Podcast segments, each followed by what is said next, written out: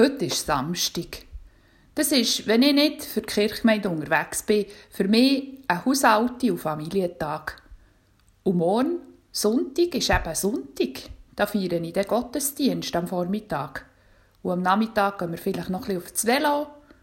Und nach der Nacht sitze ich regelmässig vor dem Fernsehen, für einen Tatort zu schauen. Ihr hört das Wort zum Tag der Kirchgemeinde aus dem Berner Nordquartier. Heute von mir, Sonja Gerber. Die Krimiserie Tatort ist Kult und die Ermittlerduos Batic, Schleitheimer, Eisner und Fellner, Börne und Thiel und wie sie alle heissen, sie gehören fix zu meinem Sonntagabend dazu.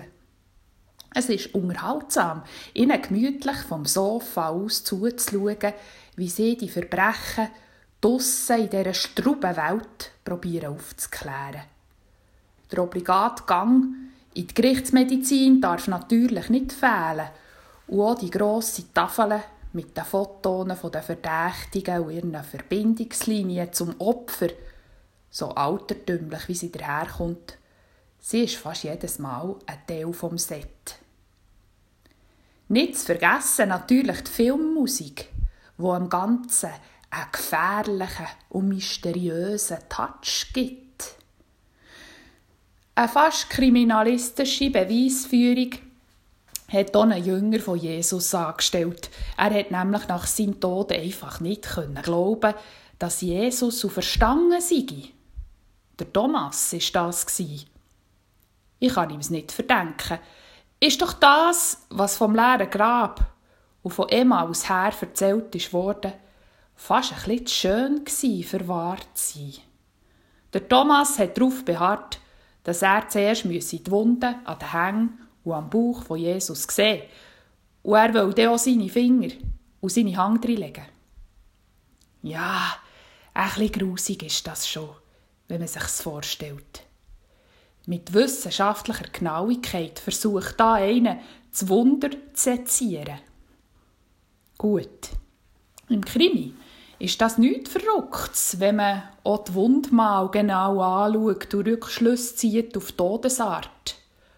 Aber in Sachen vom Glauben, ich bin überzeugt, Zweifel, die sind erlaubt, ja vielleicht sogar nötig, für einen Glauben nicht zu verlieren.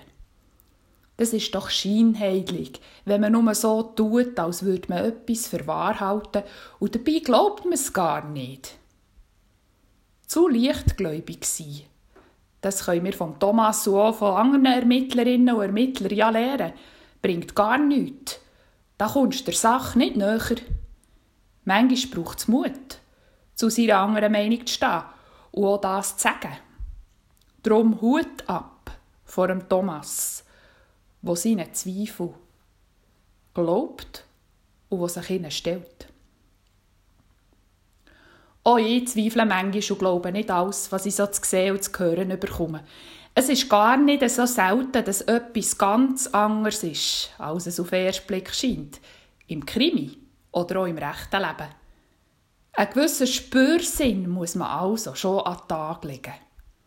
Und auch in der Sache vom Glauben hat es gäng wieder Zeiten gegeben, wo ich eher auf der Seite vom Zweifel gestanden bin und gedacht habe, ich müsse, für nicht scheinheilig zu werden, einen anderen Weg einschlagen.